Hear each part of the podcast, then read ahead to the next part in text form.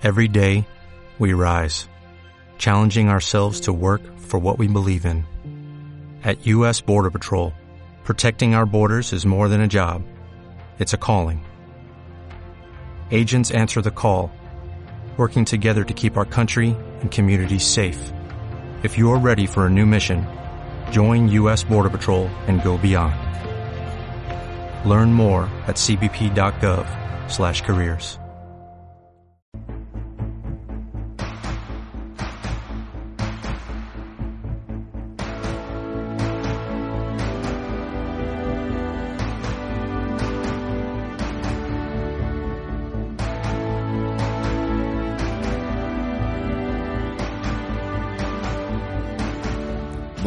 bueno, pues son las 7 de la tarde, martes 14 de diciembre. Y madre mía, cómo traemos hoy libre directo. Si yo fuera tú, me quedaba hasta el final porque, vamos, no va a haber escena postcrédito porque vienen los de partido a partido después. Pero que tenemos para hablar Madre mía, lo que trae Héctor ahí, que se trae con su anotación, hoy se trae una libreta. Normalmente se trae una hojilla y hoy trae una libreta. Muy buenas tardes, Héctor. Buenas tardes, Lola. Buenas tardes, Jesús. Pues sí, la actualidad está, vamos, yo estoy deseando empezar porque hay muchos temas. Antes de nada, quiero agradecer a toda la gente que nos siguió, que era dirás tú el dato para hacer un puente. 3.200 oyentes el parte pasado. Que no está que no está nada mal para ser festivo. Y yo quiero mandar hoy, pues como toca saludo como todos los días, pues a toda esa gente que nos está siguiendo y que, y que sigue haciendo mucha publicidad a nuestro programa. Hoy quiero saludar a Maribí Maroto, que desde las Rozas de Madrid nos escucha todas las semanas, ¿vale? Así que un beso fuerte para Maribí. Y Lola, ¿cómo trae la garganta? Bueno, Jesús, pues mira, bastante mejor de lo que creía y bastante mejor para el cabreo que pillé ayer, que yo vengo calentita hoy, más que por el Madrid Atleti y el baño que les dimos, que bueno, pudo ser mayor, sino por lo que después hablaremos de cómo puede estar adulterada una competición hasta los niveles que todo el mundo conoce y que después debatiremos. Bueno, bueno. De eso hay que hablar, pero hablaremos después. Hoy vamos a empezar justo al revés que toda la semana. Hoy vamos a empezar por el fútbol sala y después ya nos vamos a meter en harina, ¿vale? Porque es que si no, nos pasa como la semana pasada, que el fútbol sala ni siquiera nos da, da, tiempo a ponerlo. Así que nuestro compañero Ricardo Contreras nos va a explicar, pues, qué hizo el Sima Granada este fin de semana. Hola Jesús, ¿qué tal? Buenas tardes. Como cada martes, pildorita del Sima Granada y en este caso te traigo buenas noticias porque el equipo de Rafa García superó a domicilio 5-6 al Melistar en un partido muy pero que muy sufrido. Sufrido porque el conjunto melillense no tardó ni un minuto en adelantarse en el marcador. Sin embargo, Hueche logró neutralizar esa ventaja local, pero de nuevo Melistar golpearía con el momentáneo 2 a 1. Una vez más, Hueche empató el partido, puso el 2 a 2, pero como si de un guion de película se tratara, sería Melistar el que anotaría el 3 a 2. Todavía en la primera parte, sendos errores del portero melillense permitieron a Hueche y Arco anotar el 3-4 que, dejó el marcador, con, bueno, con el que se llegó al tiempo de, de descanso. Ya en la segunda parte, Pedro Soto anotó el 3 a 5 y a partir de entonces, ejercicio de resistencia del Sima Granada, porque Melistar se volcó, sacó ataque de 5, colocó el 4-5, de nuevo Hueche anotó el 4-6 y finalmente llegó ese 5-6 a falta de un minuto y medio, por lo que esos 90 segundos finales fueron de enorme sufrimiento para los pupilos de Rafa García, que lograron tres puntos que los sacan de la zona de, descenso. El próximo partido para Sima Granada será en casa este próximo fin de semana, el sábado, en el pabellón Núñez Blanca, ante Bujalance, un equipo que marcha en la zona de playoff de ascenso. Así que gran temporada para el conjunto que visita este sábado tierra granadina. Y como dato curioso te contaré, Jesús, que fíjate cómo está el parte médico, que si en Jumilla, en esa derrota 8-3 ante Jumilla, Sima Granada solo contó con tres jugadores de la primera plantilla y tuvo que tirar del filial, del provincial y, y del juvenil para completar la convocatoria. En este caso, ante Melistar, esa lista se incrementó en dos jugadores, solo cinco jugadores de la primera plantilla tuvo Rafa García a su a su mandato para poder para poder disputar el partido. Así que fíjate el parte médico los estragos que está haciendo entre el entre el Sima Granada. Así que recuerdo el equipo de Rafa ha salido de la zona de descenso y este fin de semana afronta un partido complicado ante un equipo de playoff como es Bujalance. El sábado en el pabellón Núñez Blanca a las seis y media de la tarde. Un abrazo Jesús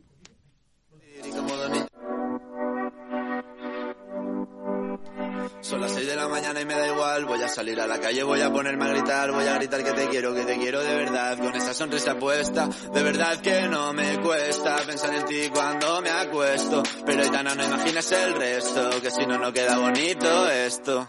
Voy a ir directa a ti, voy a mirarte a los ojos, no te voy a mentir, y como niños chicos te pediré salir, esperando un sí, esperando un kiss.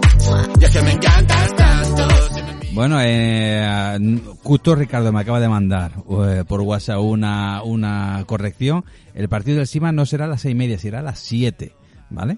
Pero nada, ya, Ricardo, ya lo hemos dicho, no te preocupes, no te preocupes, que va todo agobiado, el pobre Ricardo, que me he equivocado, que me he equivocado de la hora. Nada, a las siete de la tarde, el próximo fin de semana. Y entramos ya de, pero vamos, mm, de cabeza, de cabeza con los resultados de la jornada de Liga Lola.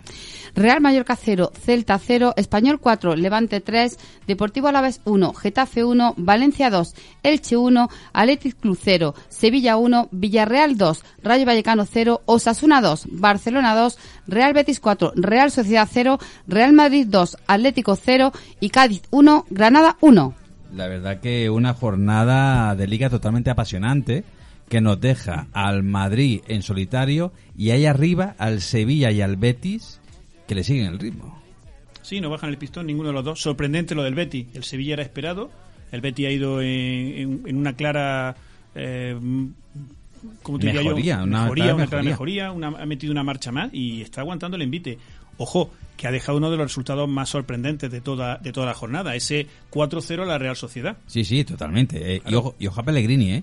Pellegrini, Pellegrini sacó la mejor temporada al Málaga, la mejor temporada de su historia al Villarreal, le está sacando la mejor temporada de su historia al, al Betis. Y tuvo un- una buena racha en el Madrid también. En el Madrid lo hizo muy bien. No le sostiene, no es constante. Eh, sus equipos no son constantes. Hay un momento en el que en el que se parten, pero es lo que estábamos diciendo, Jesús. Eh, la Real Sociedad ha llegado a ese a ese parón, a ese frenazo inesperado, porque el equipo de Imanol eh, grande y con un cebollazo que se ha llevado en forma de goles. Quizás un castigo mayor del que mereció, pero es verdad que el Betty estuvo de cara al gol muy muy muy acertado. Pero ha sido la, la gran sorpresa, por lo menos para mí en esta en Sí, esta sí. jornada. Y bueno, el- se confirma que el, el Barcelona tiene a tres chavales y ocho más.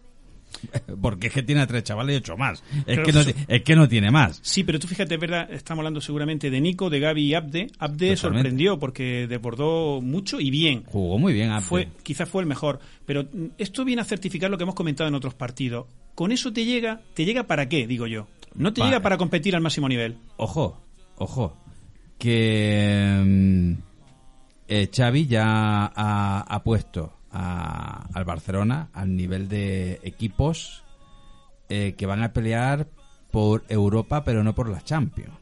Pero si es que cada, cada, cada semana que pasa los objetivos los va bajando el propio Xavi. Claro, porque se está dando cuenta de lo que tiene en realidad, de la falta de implicación de, la, de una plantilla que no le da para nada. Y encima, hoy están jugando en Qatar la Maradona Cup contra el Nápoles. Son de esos Ah, inventos ah, comerciales vamos, que no se entienden. Que le viene al equipo, pues súper bien para, Fatal, para fatal. estar más cansado, viaje de cuatro horas, vuelven a las cuatro de la mañana. Tiene que estar muy contento Xavi volviendo Es a que Qatar. Con este calendario tan cargado es muy inoportuno hacer partidos de este tipo. Evidentemente está la parte comercial, está una parte económica, que bueno, que el, el Barcelona pues realmente la tiene como la tiene y necesita hacer este tipo de bolos, pero le viene muy mal, un momento muy, muy, muy inoportuno.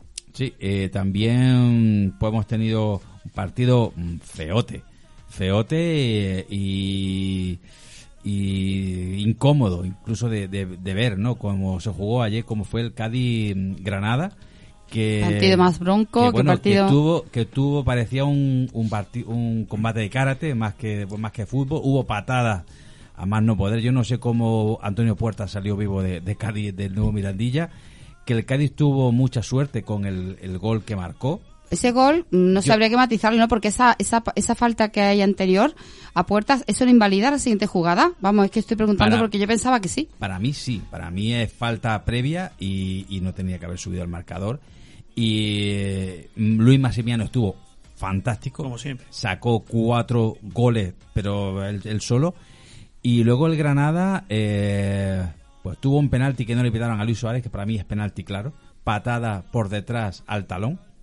Se tiene que haber pitado, no se pitó nada. Y luego tuvo mucha suerte el Jorge, Molina en el rebote. Pero ¿Y en claro, qué minuto? ¿Y en qué minuto? mi- Sin minuto- reacción minuto posible para el 80, Cádiz. Bueno, pero Jorge 80. Molina, si, si, no, si tiramos de meroteca, ha metido ya varios goles. Sí, así. a la postre. Claro, es que en que- estos minutos. Porque es un tío de estos que te araña un balón al final y lo ha hecho más veces ya, ¿eh? Es un delantero. Y los delanteros eh, tienen entre ceja y ceja el gol. Entonces, Sí, pero que, quiere terminar pero que Molina es un mordedor que lo hemos visto Sí. ya de los que de Es los que apare- de los, es de los que aparece en eso en el minuto 88 Sí, pero, y te hace esto. pero hay suerte, hay fortuna, hay dos rebotes incluso. Sí, Fíjate, ya Claro. No, no solo un primer rebote, sino un segundo rebote. Y que encima entre una jugada de billar casi, desafortunada para el Cádiz. Y al, y desafortunada. al defensa central del Cádiz le, le pasa entre las piernas.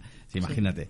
Y, y bueno, Pero- como buena noticia está la, la salida de, de Vaca, que salió y lo hizo muy bien. Se le ve mucho más delgado, mucho más delgado, y ganó dos sprints. Sí, está implicado, se le vio implicado. sea, Lo sí. que pasa, a mí, a mí me parece que hay que decir que el partido de ayer me pareció, primero, infumable. Sí, un Yo partido diría- muy malo. Yo diría que grotesco, si me Mm. permite la expresión. Yo mm, creo que no es un partido que sea propio de primera división. Estamos hablando, Lola, todas las semanas que hay unos partidazos en segunda división con, con unos equipos que podrían estar perfectamente en, en- en la primera categoría y el partido es infumable por parte de los dos equipos. Es un empate, yo creo que gracias. yo creo que salieron, sí. es que yo creo que salieron los dos a racanear. A ver, a ver. Pero Lola, ¿qué se están salieron, salieron a racanear, sí, pero bueno, eh, porque yo creo que salieron de esas veces que salen a como a poner a prueba al otro en los primeros minutos Mm. a ver qué pasa y estuvieron racaneando con el juego. Hombre, primero el Cádiz por lo que se jugaba, que no quería perder, y el Granada porque quería ganar, lógicamente, pero yo creo que se estuvieron ahí mm, como tuteando y viendo qué pasaba. Sí, estuvieron Pero- naneando, Sí, naneando. estuvieron, como digo yo, estuvieron mm, deambulando por el campo, como digo yo, y realmente el partido era para pagarlo porque era aparte aburrido nivel 10. Sí, yo lo vi Pero, porque... Lola, fíjate que no hay. Mira, si hablamos de táctica, que alguien me hable de la táctica de este partido. No hay táctica posible, no hay por dónde coger un partido de ida y vuelta con errores por todas las partes del campo. Sí, Gonalón estuvo horrible. Sí, pero, pero es que no había un plan de, de- de- No. de- de juego, no había un plan de ataque, no hay un plan defensivo. Fue un desastre total. A mí me pareció, mm, desde el punto de vista de- de- de- del espectador, bueno, yo que sé, un partido feísimo. Luis Suárez, por ejemplo, es quizá el exponente de lo que pasó. Luis Suárez estaba muy implicado, nadie lo puede decir, porque además su carácter es ese. Pero fíjate que la mayoría de las veces que Luis Suárez fue, fue precipitado. Sí. Estaba como pasado de revoluciones. Eso es, es nervio, es no, no sé lo que es, pero fíjate que lo más importante era lo que nos jugábamos. El Cádiz estaba a tres puntos, porque el Cádiz había caído en la última jornada, que empezó bien y luego fue bajando. Eh, teníamos un, un cruce a la vez Getafe, que era primordial para lo que nos estamos jugando, que el Granada está en la liga de abajo. No podemos perder esa perspectiva nunca. Y claro, ganar el Granada con el empate de Getafe previamente con otro, con otro rival, como estamos diciendo, que es el Alavés, te, te haría sacarle dos puntos a ese, a ese empate y tres puntos más al Cádiz, que estarás de acuerdo conmigo que como está la liga, seis puntos empieza a ser una distancia interesante. Y muy interesante, sí, verdad. Sí. Estamos Y- al final de la primera vuelta y el Granada no tiene hecho los deberes todavía, ¿eh? Ni en No. parte proporcional tampoco, ¿eh? No, no, no, no. No salen los números. No, no, eh, no salen los, los números eh, y bueno, habrá que habrá que ver en esto este turmalet de de 10 días en el que hay cuatro partidos, a ver que, cómo, cómo sale el Granada, ¿no? O sea, A mí me da la sensación, Jesús, que el Granada, lo venimos diciendo desde el principio de la temporada, eh, lo que hay, esto que se dice tanto este año en tantos equipos, lo que hay, Esto es lo que hay, esto es lo que hay, es lo que hay. Y se confirman los temores, va a ser eh, un sufrimiento toda la temporada. Tenemos el equipo que tenemos, tenemos grandes jugadores, que lo hemos dicho muchas veces, pero prácticamente no se juega nada. Yo, es mi opinión, me duele decirlo, porque, bueno, me siento granadino y granadinista también en parte, y, y bueno, mm, creo que lo vamos a pasar muy mal, muy sí, mal. el- ayer ayer no se vio, ayer no se vio, se vio muy buena voluntad, se vio mm, buenos, buenas cosas de Puerta, buenas cosas de Luis Suárez, buenas cosas de Pero de, sueltas, de Luis puntuales, Milla. fueron puntuales, efectivamente. Hubo una jugada muy bonita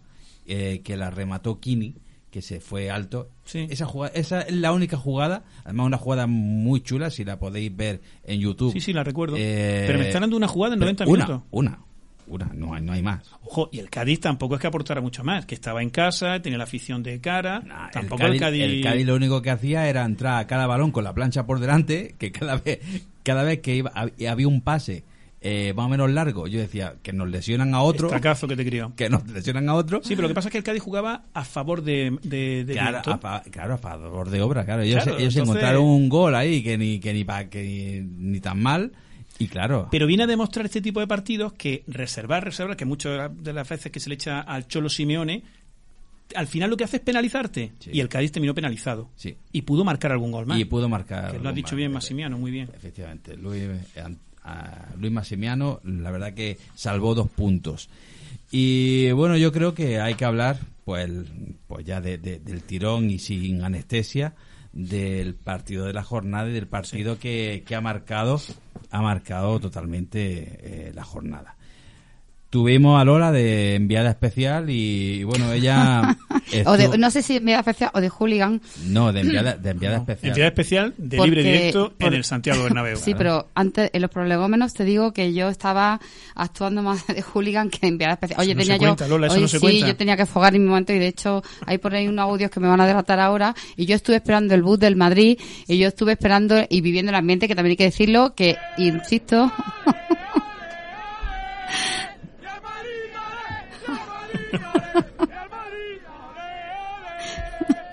sea, et- esta, esta, Esta es la crónica de Lola para libre directo. Oye, mira, esta grabación la hice para vosotros, no te la- quejes. que la gente no, no piense que, que es la voz de Lola después de, de, de una tarde intensa. Bueno, y porque hemos quitado, tertulia hemos, quitado las expresiones que no se pueden oír y todo eso. Ahí, Eso, so- eso es el cántico correcto. Pero bueno, es verdad que los prolegómenos muy bonitos, eh, mucha gente, muchas peñas para lo tarde que era el partido y el frío que hacía. Y bueno, pues el ambiente que se vive en un derby. Y además, primer lleno post pandemia. Las 52.000 casi localidades estaban a tope, ¿no? Las que disponen El, por el- la el campo está completamente lleno y puedo deciros que las entradas eh, siempre para un Madrid Atleti han sido caras, pero esta vez han sido especialmente caras, ¿eh?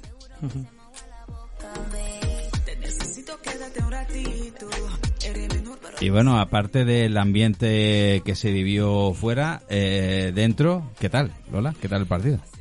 Bueno, pues a ver, es que sería, es complicado ¿no? porque es un partido donde mm, hay tantas emociones desde, desde que empieza a vivirlo. Bueno, pues yo te lo voy a resumir, os voy a resumir lo que yo vi. Eh, yo vi, mm, yo me quedo, mm, siempre me ha enamorado, yo me quedo con un Modric memorable. Hizo un partido que levantó al Bernabéu. Bueno, siempre lo levanta, pero es que nos levantamos a aplaudirle a Modric. Porque fue impresionante lo que Modric hizo el otro día. Parece mentira que tenga esa edad y parece un chaval. Parece mentira la visión de juego, parece mentira la seriedad. Vamos, ya te digo, compañero, el, el Bernabéu entregado. Entregado, levantado y aplaudiéndole a más no poder. Una lanza a favor de mi querido Marco Asensio. Dije que había que darle minutos. Creo, creo que de momento está demostrando que debe y puede en algunos partidos ser titular. Yo lo vi muy centrado. Es cierto que falló alguna muy clara, pero también es cierto que metió un golazo. Y bueno, el resto de jugadores, bueno, pues que deciros que se sigue sin echar de menos, para mí no para mal, al Capi, se sigue sin echar de menos a, a Sergio Ramos. Que lo vamos Mi- a ver en febrero y marzo. Militao, impresionante. Otro pedazo de partido del señor Militao. Eh, bueno, ¿qué decir de...? Me tengo que rendir. Al final, ¿qué decir de, de ese trayazo de Karim Benzema? Cómo enganchó esa volea y cómo la mandó al, a- al fondo de la portería de Oblak, que terminó completamente amargado. Y si tengo que destacar a otro pedazo de jugador que nos está dejando maravillado y que nos está enamorando cada día más, es el señor Thibaut Courtois. Impresionante ese portero cuando Impresionante, impresionante. en televisión es impresionante, Héctor, pero cuando se le ve allí eh, en el campo, cuando se le ve la concentración que tiene, eh, cómo para, da igual, balones por arriba, por abajo, cómo paró a bocajarro ese, creo que fue el penúltimo tiro del, la Atlético con la cara, que, que, que acabó aturdido el jugador y, y, y, y- y, vamos, hizo el talpadón con la cara y, y bueno, pues Bueno, yo tiene- para mí, Tiene tipo, mm, eh, digamos, buen empaque, ¿no? Para parar con la... Buena herramienta Buena para parar. herramienta. Yo el resumen es que vi, eh, para finalizar, ahora vosotros me diréis de cómo lo viste de la tele, yo vi al Atlético eh, pobre, rácano de siempre, eh, en el suelo, eh, buscando polémica para variar su entrenador, que bueno, vosotros no lo veis desde la tele, pero como siempre, pues Cholo Simeone saliéndose del recuadro de entrenadores, metiéndose en el campo, eh, bueno, el cuarto árbitro, si algún día alguien me explicará por qué a este señor no le llama la atención y hace lo que le da la gana. Tiene bula. Bueno, el caso es que el Atlético lo vi, bueno, pues sí, salió lo que yo lo que todos pensamos, salió ahogando la salida del Madrid al principio del partido, salió presionando arriba, eh, pero sinceramente el Atlético salvó tres contadas, y además que las, que las por Tibú, porque el otro día decían los graciosos de los Atléticos que si no son por las paradas de Tibú que ganan el derby. Digo, perdona. El portero está para esto, ¿no? Bueno, yo dije, vamos, Tibú a uno más, como a Black, os tragasteis dos vosotros, que también es un porterazo, pero vamos, ¿qué me estáis Pero, contando? Lola. ¿Qué partido habéis visto? Le dije yo a algún Atlético, porque realmente todo el mundo lo vio, el Real Madrid fue completamente superior. Yo te digo que de, todos los derbis que yo he visto, in situ, te digo que es el que más tranquilo ha estado, porque no, lo que es sensación literal de peligro, no sé vosotros, pero el Atlético no la dio en ningún momento, y vi por los, lo que llevamos diciendo toda la temporada, un Atleti plano, un Atleti jugando en su línea, a esperar atrás, encerrado, un fallo del equipo contrario, en este caso el Madrid, y señores, bueno, pues insisto, mm, así a un Real Madrid no le ganará ni ahora ni nunca. Entonces, pues como dice el refrán, los años siguen pasando y la vida sigue igual. que decía Gran Julio Iglesias. Mira, Lola, yo iba a empezar de otra manera, me permite, ¿no, Jesús? Sí, por supuesto. Eh, pero sí quiero decirte lo de Thibaut Courtois. Thibaut Courtois es, vamos a tener que hacer una part- un apartado que se llame la milonguera, ¿eh? porque son de las nuevas milongas que tenemos en el fútbol. A ver, Courtois está para parar un excepcional portero, está siendo fundamental y ese es su trabajo. Pero yo recuerdo, temporada atrás, que se ha dicho de Oblak. Oblak es un fantástico jugador. Cuando ha estado en forma, ha salvado al Atlético y lo ha llevado a las cotas más altas. Oblak. ¿Qué decir de Ter Stegen? Ter Stegen al Barcelona lo ha enchufado en miles o en cientos de partidos. No quiero exagerar, pero en cientos de partidos. Pues si es fundamental, es fundamental. Se le paga para eso. Es que el fútbol es acierto y error. Uno tiene que, eh, que errar y el otro tiene que acertar. Yo, si me permitís, Jesús, voy a empezar con el partido. Creo que el partido, el 2 a 0 al Atlético de Madrid, es la culminación de lo que llamamos eh, la semana pasada las dos semanas fantásticas del, Real Madrid. El Real Madrid tenía eh, un Tourmalet, un Mortirolo, llámalo como sea, una cima muy complicada, eh, mm, disputando partidos muy importantes con rivales directos. Hay que decir que el Madrid lleva 10 victorias consecutivas y además para 13 partidos sin perder. En estas 10 victorias consecutivas le ha ganado a rivales como Atlético de Madrid, Sevilla, Real Sociedad, Inter de Milán o Bilbao al margen de Granada, Sheriff y otros equipos quizás menores, ¿no? Vale, eh, yo creo que es el momento, podemos destacar a jugadores y lo vamos a hacer ahora, pero creo que es el momento de destacar a Ancelotti. Ancelotti yo públicamente, y además en estos micrófonos, le dicen en su momento, bueno, pues porque la situación era la que era. Ancelotti ha revertido, y yo lo que hablo es del método inteligente de Ancelotti. Ancelotti ha hecho un despliegue, no sé si, como él dice públicamente, le ha, le ha dado una tranquilidad, le ha dado un, un- un acomodo, dice las cosas como las siente y como las piensa, pero sí que es verdad que la clave está en ese método inteligente, esa forma inteligente de jugar en qué consiste, en decir qué jugadores tengo, qué virtudes puedo explotar y qué tengo que salvaguardar. Físicamente los tiene que salvaguardar. Jesús, ¿te acuerdas que estamos diciendo que en los últimos partidos es la clave? Lo ha dicho muy bien. El Atlético salió con todo. Eso ya se esperaba. El, el Real Madrid ya sabe que el Atlético va a salir a presionar con todo. ¿El Madrid qué hace? Se espera atrás. Pero se espera atrás rezagado, juntando líneas para no dejar espacio. Tú fíjate una cosa, hay fatiga eh, física del punto de vista muscular. Lo hemos visto, hemos tenido conatos de lesión que han sido leves de Álava y de Benzema, que es por la acumulación de partidos, y ahora hablaremos también de, de esa dosificación de la plantilla que hasta ahora no se ha producido y que yo creo que se va a producir a partir de ahora. Pero fíjate que físicamente los jugadores están terminando muy enteros los partidos. Has visto partidos que Kroos está más, más, más agotado y lo han cambiado, pero fíjate, Modric, que el otro día termina otra vez 90 minutos a un nivel excepcional.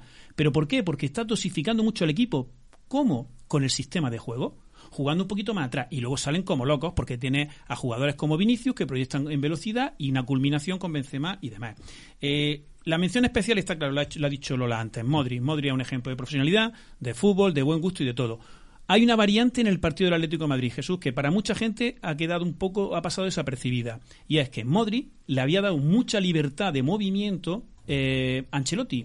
Pero fíjate que en todos los partidos, hasta el del Atlético de Madrid, se proyectaba más en ataque. Estaba liberado de, de- de la De parte. defender. Sí, entonces yo no sé si es por Ancelotti o el propio jugador, yo creo que una lectura conjunta de los dos. El día del Atlético de Madrid, que es un partido más exigente desde lo físico y que además eh, el Atlético defiende bien, ¿eh? dentro de que haya podido tener grieta y demás, el Atlético, su espíritu es defensivo. Modric se vuelve hacia atrás. Fíjate que todas las jugadas aparecen de Modric. Aparece el Modric, ya que no es el que conecta con la delantera, sino el creador de juego. Y es donde da un recital. Por la izquierda, por la derecha, asociándose a Kroos, haciéndolo muy bien. Yo creo que eso es fundamental. Vinicius, Vinicius sigue una progresión. O sea, lo de Vinicius no tiene explicación empírica. O sea, no hay nadie que me pueda decir qué es lo que ha pasado con Vinicius. Parece un milagro. Cuando todos nos metíamos con Vinicius, le echábamos en cara dos cosas. No sabe finalizar la jugada, no marcaba gol y el último pase era siempre malo, erróneo.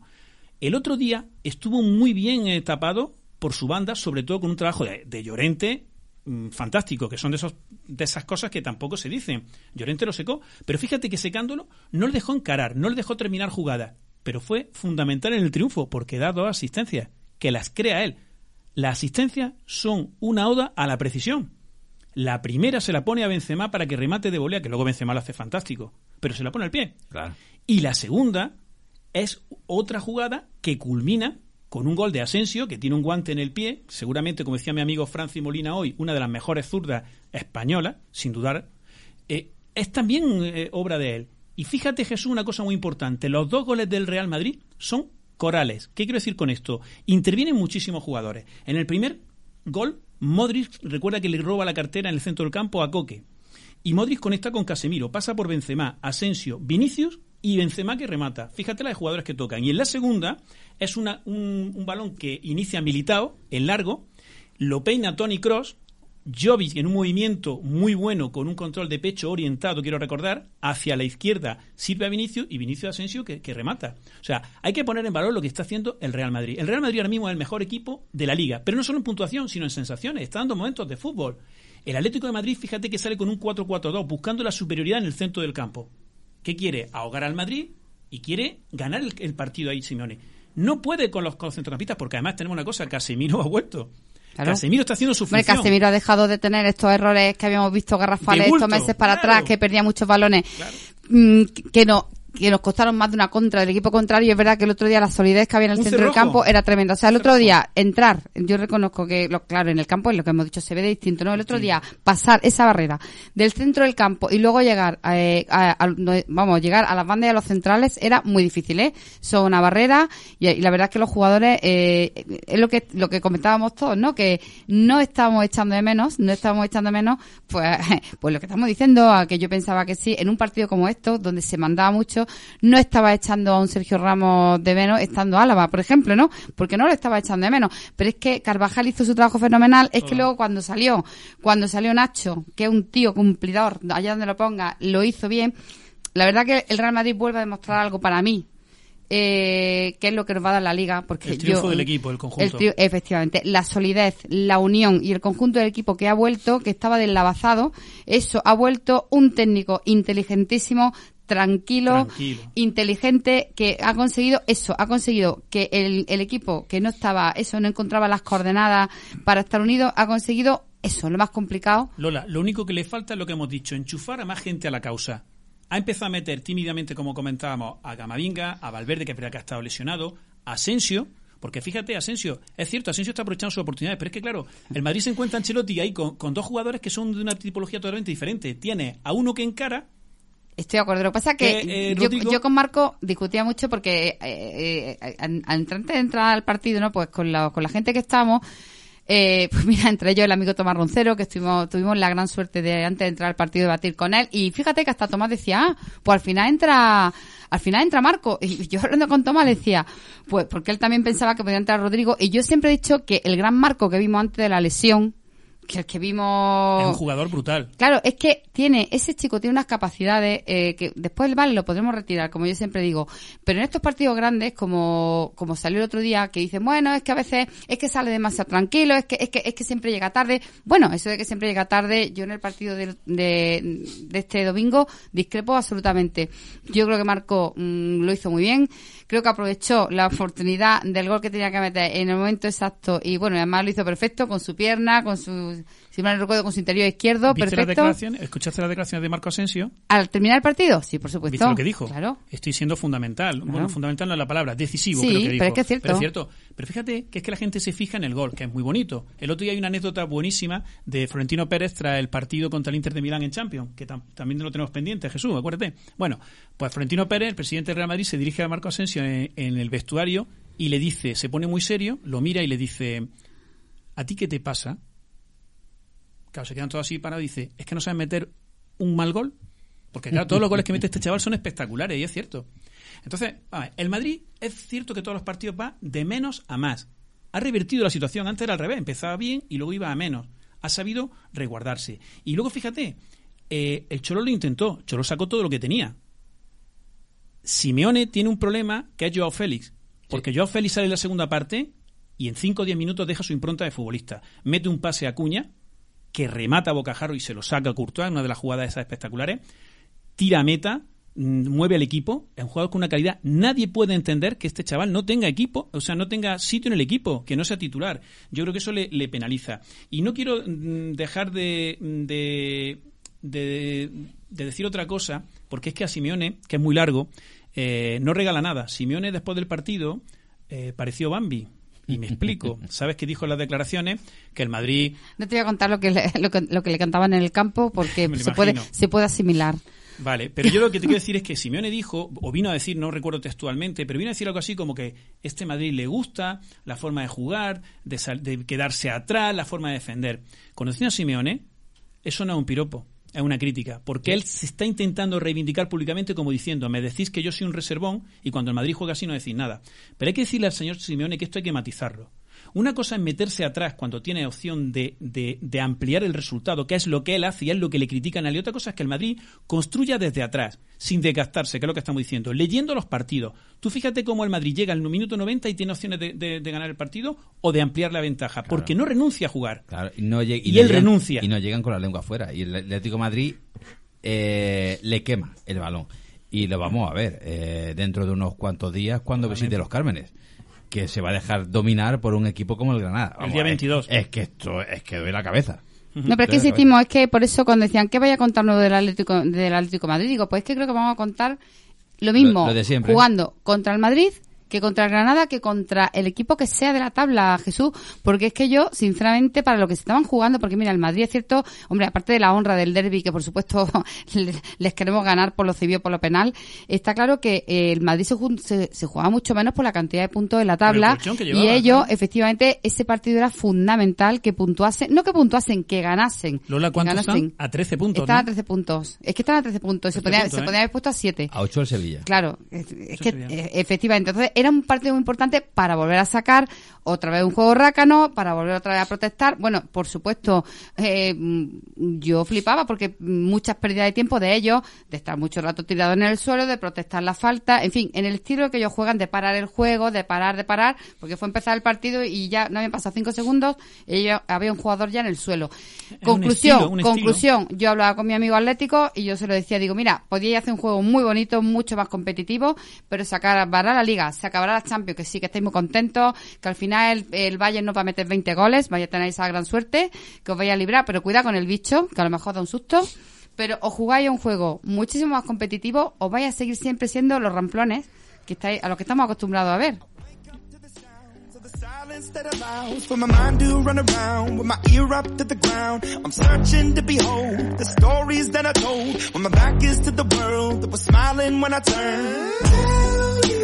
You.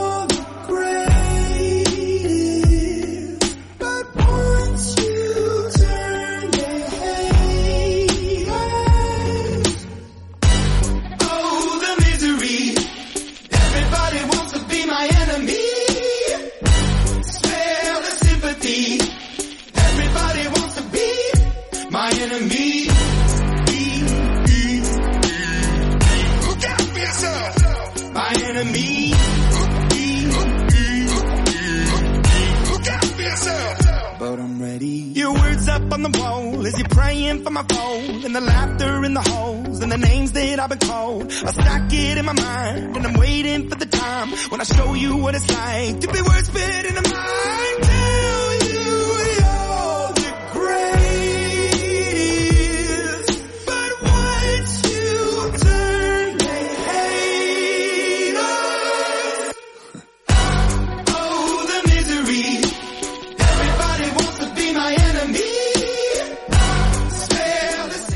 Y bueno, el, mm, un último apunte, Héctor. Sí, yo creo que, mm, insistiendo, ahondando lo que estábamos diciendo, creo que es el momento de, de, mm, reconocerle a Ancelotti y al Madrid el trabajo hecho.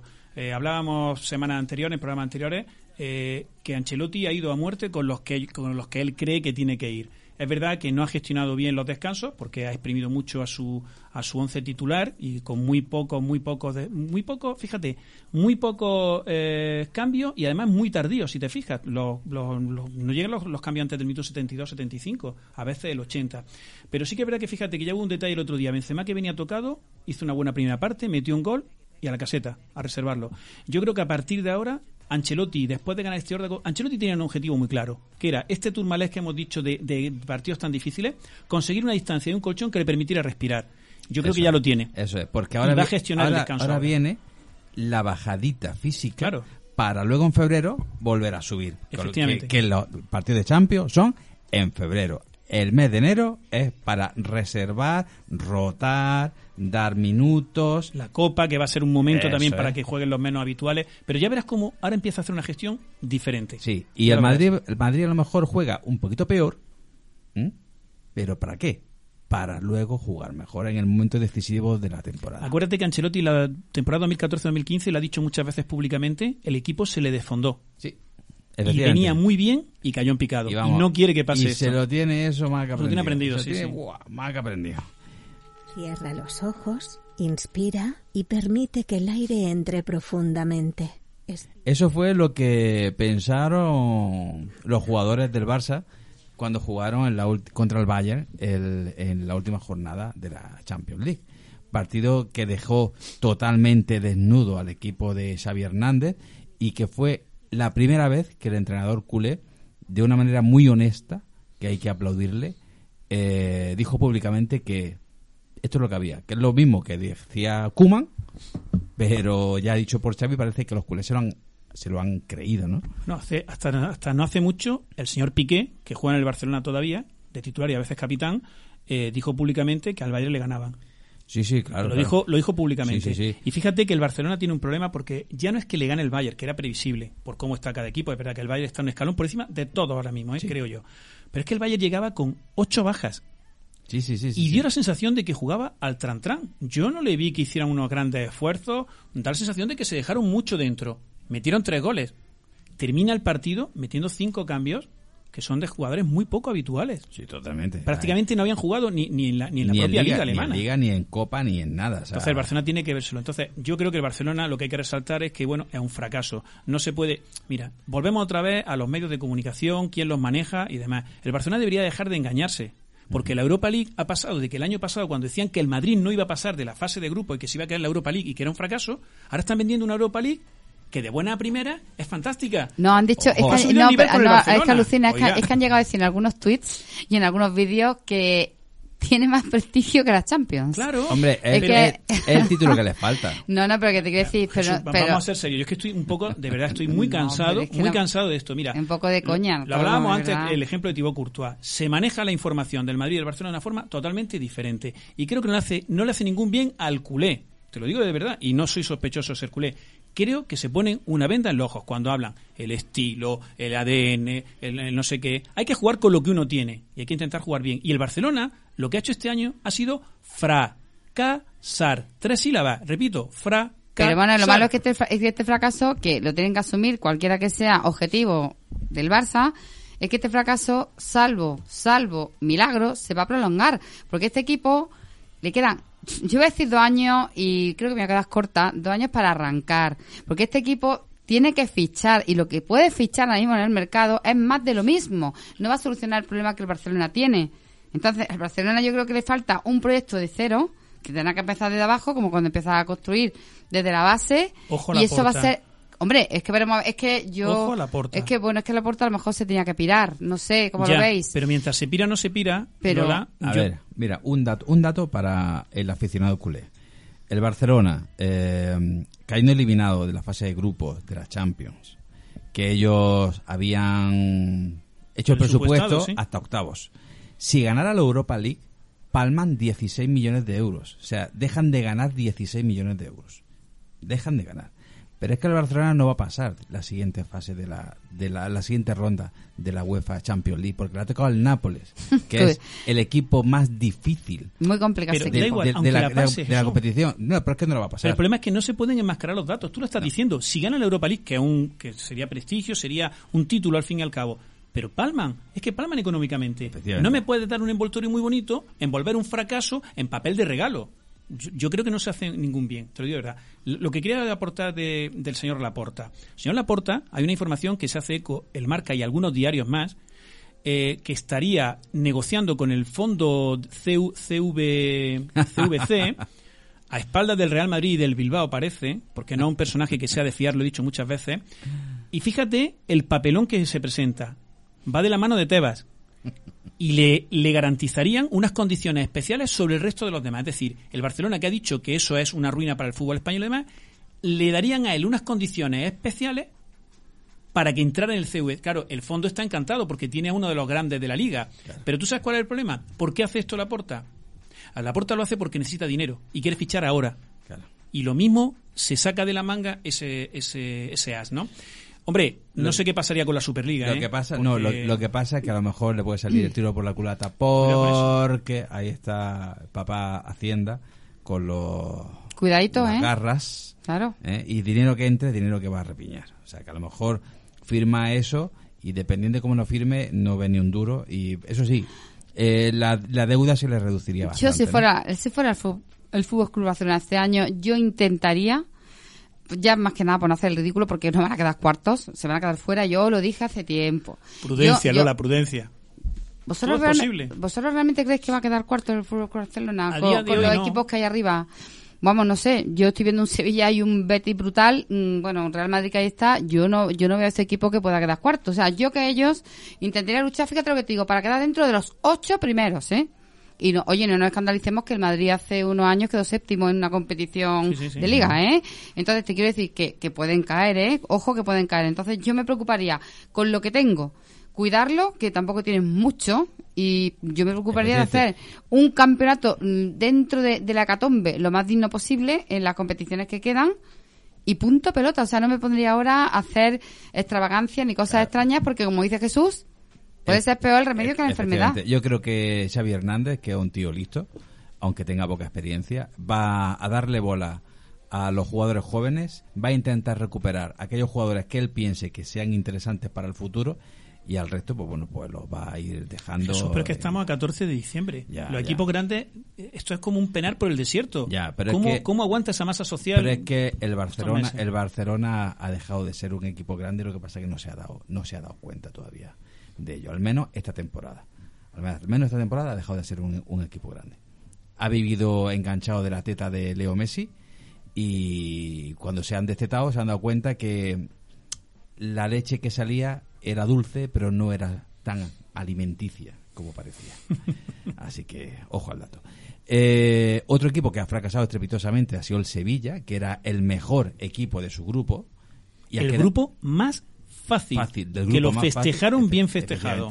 Y perdió su partido, ha quedado eliminado. Bueno, borrón cuenta nueva, han hecho eh, un ejercicio de constricción, han dicho, lo hemos hecho muy mal, muy mal por nosotros, ahora a por la Europa League. Y eh, la final en, en Sánchez Pizjuán y van, y, van, y van a por ello. El Villarreal ha sacado fuerza de donde no puñeta lo han tenido y le han echado los arrestos y una Emery ha demostrado que es un, es un entrenador del que no te puedes fiar, que te la puedes liar. Y ojo al Villarreal en la próxima, en la Fíjate. próxima eliminatoria de Champions. Emery, a mí me parece, es una opinión personal, un entrenador antipático, pero que conoce el fútbol. Sí. Y lo ha demostrado en distintos equipos. Y fíjate el Villarreal, que poco a poco va apareciendo. Esta semana ha vuelto a ganar. Sí, sí, sí, sí. Al Rayo. Sí, sí. 2-0. Ha parado ese rayo que venía tan espectacular. Eso es. El Villarreal está dando síntomas. El Villarreal es un equipo que hace las cosas bien. Puede tener momentos malos. Y ahí lo estamos viendo. Y tiene mucho mérito. Y me gusta lo que ha apuntado, porque creo que hay que ser justo con la gente. El Sevilla ha fracasado.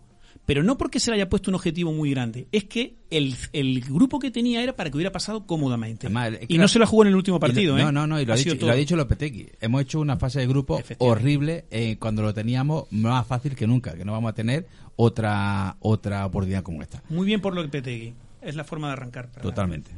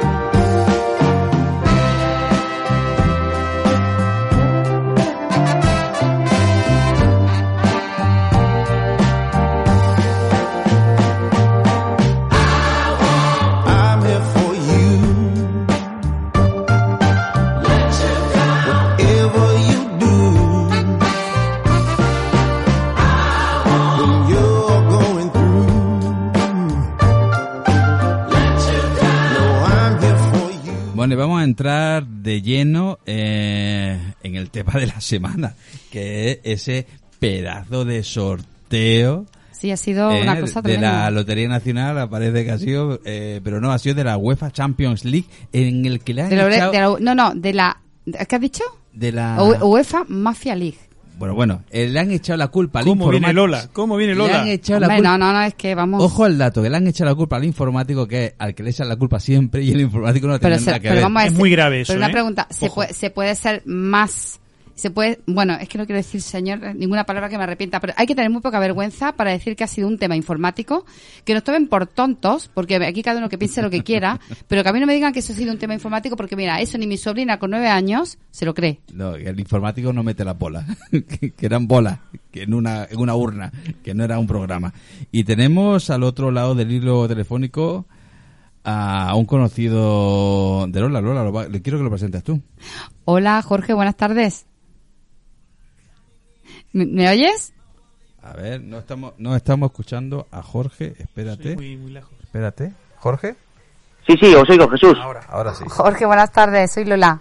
Hola, Lola, ¿qué tal? Muy buenas tardes. ¿Qué tal estáis? Buenas Pues- tardes, Jorge, pues soy nada, Héctor. Te presento a Héctor, nuestro tardes. compañero. Pues nada. Jorge, estábamos iniciando el, el debate calentito de, de la semana y del programa, que ese, ese magnífico y flagrante sorteo eh, de, Champions que tuvimos ayer. Y bueno, yo mm, voy a hacer la presentación porque tenía muchas ganas de que, de que tú asistieras. Jorge es el presidente de la Peña Madrista Carabanchel de allí en Madrid, está muy metido en los temas, una persona más ecuánime que yo para opinar, creo.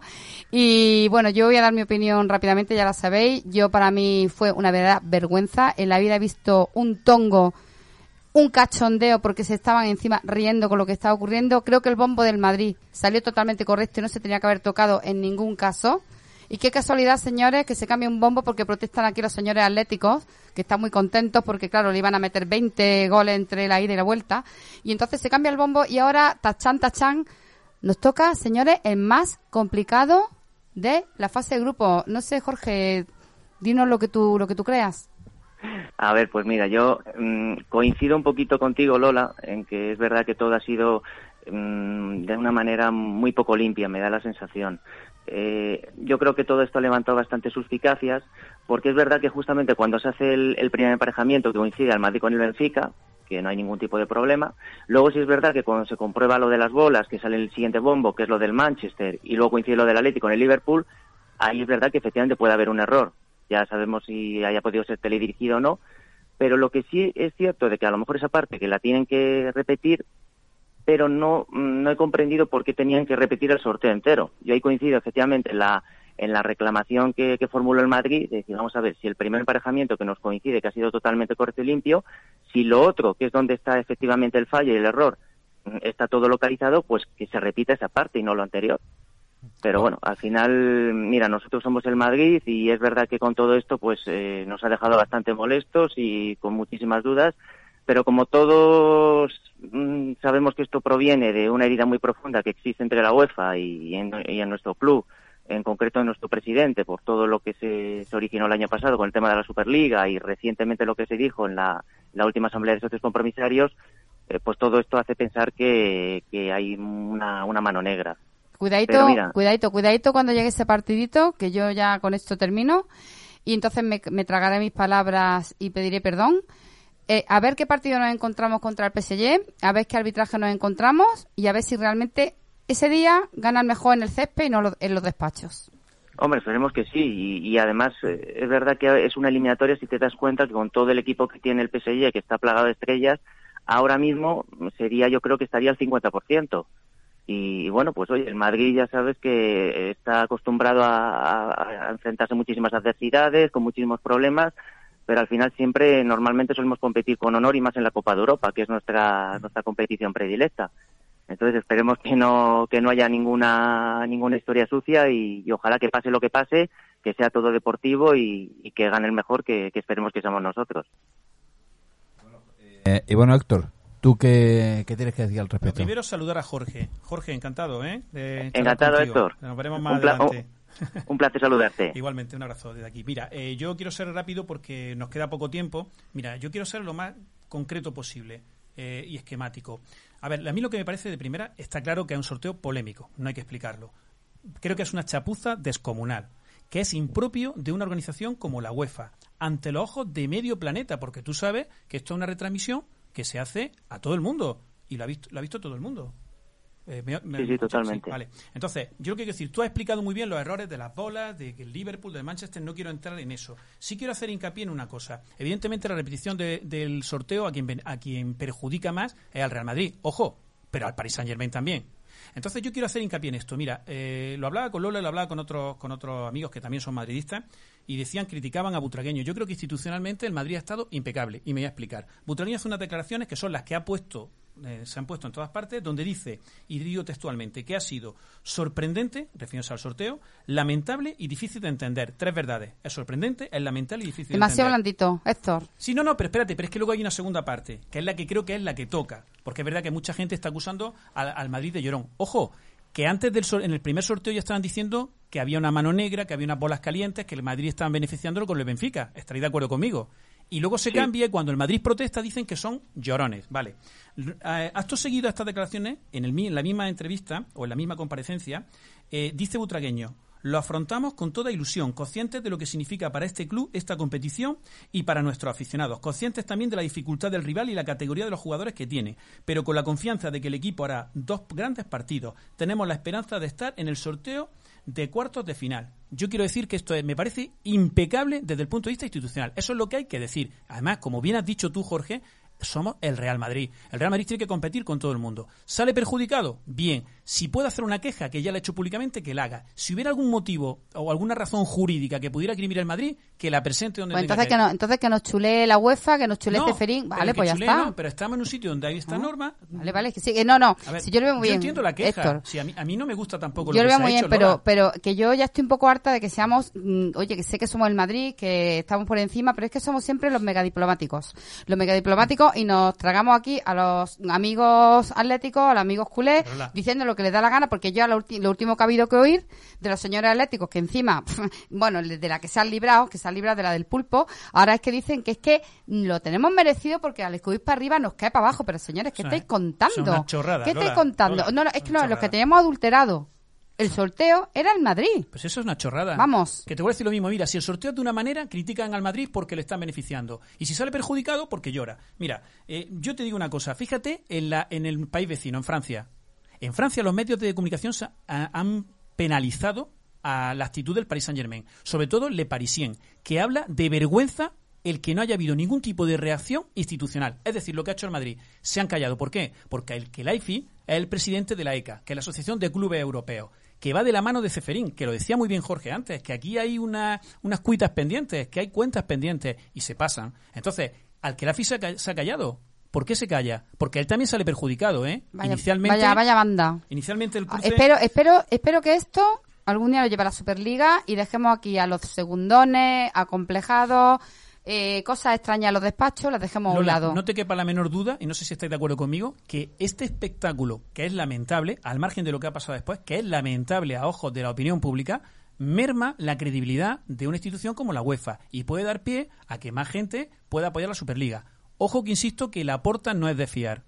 La porta no es de fiar, el tiempo lo dirá. Ahora mismo parece que está alineado al Real, con el Real Madrid y con la Juventus y en España con el Real Madrid y con el Bilbao y veremos si no se baja del barco. Yo en resumen lo que quiero decir es que el Real Madrid le toca al Paris Saint Germain. Yo pienso que si el, el, Madrid tiene que competir con todo, está claro. Si no le cae antes, le va a caer después. Para ganar hay que ganarle a los grandes. El Paris Saint Germain es un equipo grande. Si es cierta una cosa, el Madrid como está ahora, en la actualidad, si se enfrentara hoy o mañana al Paris Saint Germain, creo que el Madrid le pasa por encima al Paris Saint Germain, con todo mi respeto, por las bajas que tienen, por la dinámica de los dos equipos y demás. ¿Cuál es el problema? Que esto es un sorteo para el 15 de febrero y 9 de marzo. ¿Qué puede pasar de aquí hasta allí? Pues pueden pasar muchísimas cosas. Entre otras cosas, como bien apuntaba Jorge, el Paris Saint-Germain va a recuperar muchos efectivos. Va a recuperar a un Neymar lesionado, va a recuperar a gente que no está en forma y entonces va a llegar más armado. Señores, hay que ir al campo. En los despachos que se hagan todas las peleas que se tengan yo cuando que hacer. Vea, cuando vea el trío, yo cuando vea a los árbitros y cuando yo vea que nos dejan jugar, entonces me callaré lo que estoy diciendo hoy. Pues Lola, yo te digo una cosa. El órdago se lo pongo yo al Real Madrid. Si el árbitro va a estar en contra, si es que eso es así, el Madrid que coja y meta tres goles y para casa. Y si no, no Sí, ganará si, la no- Champions. si nos dejan, nos dejan jugar ese día. Pero es que Yo hay- no, lo siento, yo es que después de lo de ayer no tengo nada claro de lo que vaya a ocurrir. Igual soy una negada o igual es que estoy nada más que viendo la parte negativa, pero fue algo tan estrambótico que yo tengo muchas dudas, muchas dudas de que la UEFA quiera que el Madrid pase de ronda. Mira, ayer ayer quedó eh, bueno, eh, quedó más que patente que la UEFA es una banda de ineptos que ni siquiera ensayan eh, algo tan mediático como el sorteo de la Champions. que se reían. Es que, que- se estaban es riendo. Es que lo malo es que se estaban riendo. Es que eh, esto en- primero debería estar automatizado, ¿vale?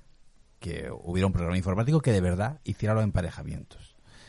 Si lo haces con las bolas, hazlo, hazlo sorteo puro y duro, sin tanta restricción de que no puede- te puede caer tu vecino, ni tu amigo, ni el primo de la hermana de no sé quién. Pero si son sus propias normas, Jesús, y ellos mismos son los que la equivocan. Si el Manchester mismo. no puede estar, oiga usted, no ponga la bola del Manchester. Efectivamente. Si es que estamos hablando del sorteo de la, de la, de la Champions, de octavos de la Champions. No estamos hablando de que se, se esté sorteando la cesta del colegio de mi hija. Efectivamente. De Navidad. Hombre, por Dios, vamos a poner seriedad. Así que, Dicho esto, así que ni siquiera ni siquiera tienen capacidad para hacer tejemaneje oscuro ni nada de esto. No, en un sorteo es que ni siquiera tienen capacidad para eso. Lo harán en otros sitios, pero en un sorteo no. Y el Madrid yo creo que ha hecho muy bien en, en decir estamos por encima de esto.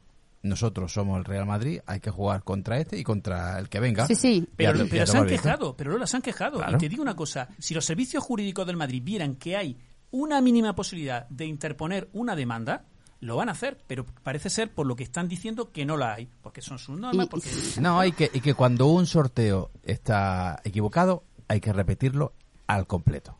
No Pues puedes no puedes repetir la parte que está equivocado hoy, no sé qué. No.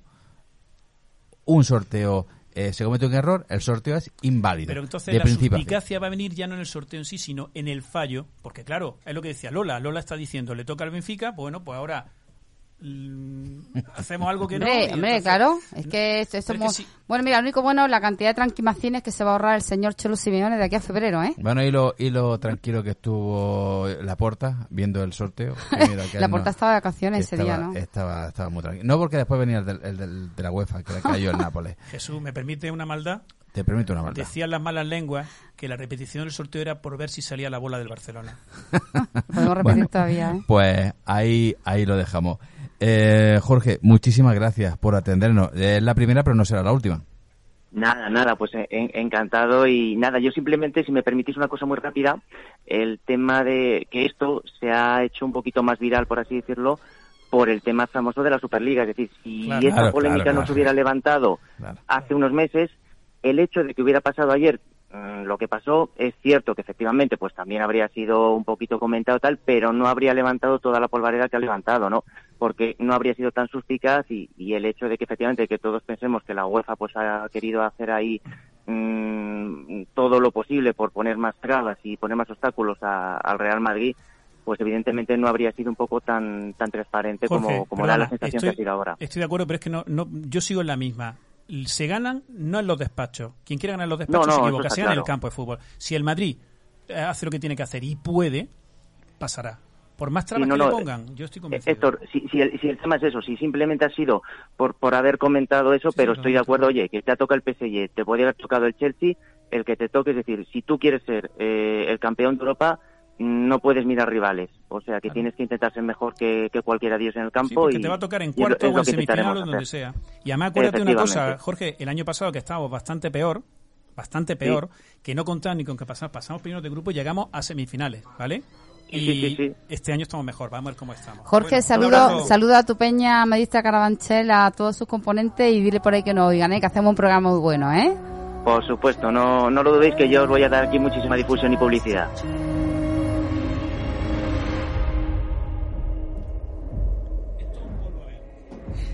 Pues llegamos, llegamos al final del programa, ya está aquí la gente de partido a partido, entrando por la puerta, no sé qué. A ver, Jesús, eh, sentaros por ahí con Tertulio, que esto ya hemos acabado, libre directo, como siempre nos quedamos sin tiempo. Eh, Un Héctor, saludo a todos los oyentes. Es que hoy, es que hoy esto está muy calentito, está, Jesús. está muy guerrero, como la música que estamos escuchando de fondo, Warriors, de League of Legends. Esto ha sido Libre Directo. Yo soy Jesús Quero, Héctor García de la Fuente, Lola Osuna. Un placer, chicos. Nos Encantado. escuchamos dentro de siete días.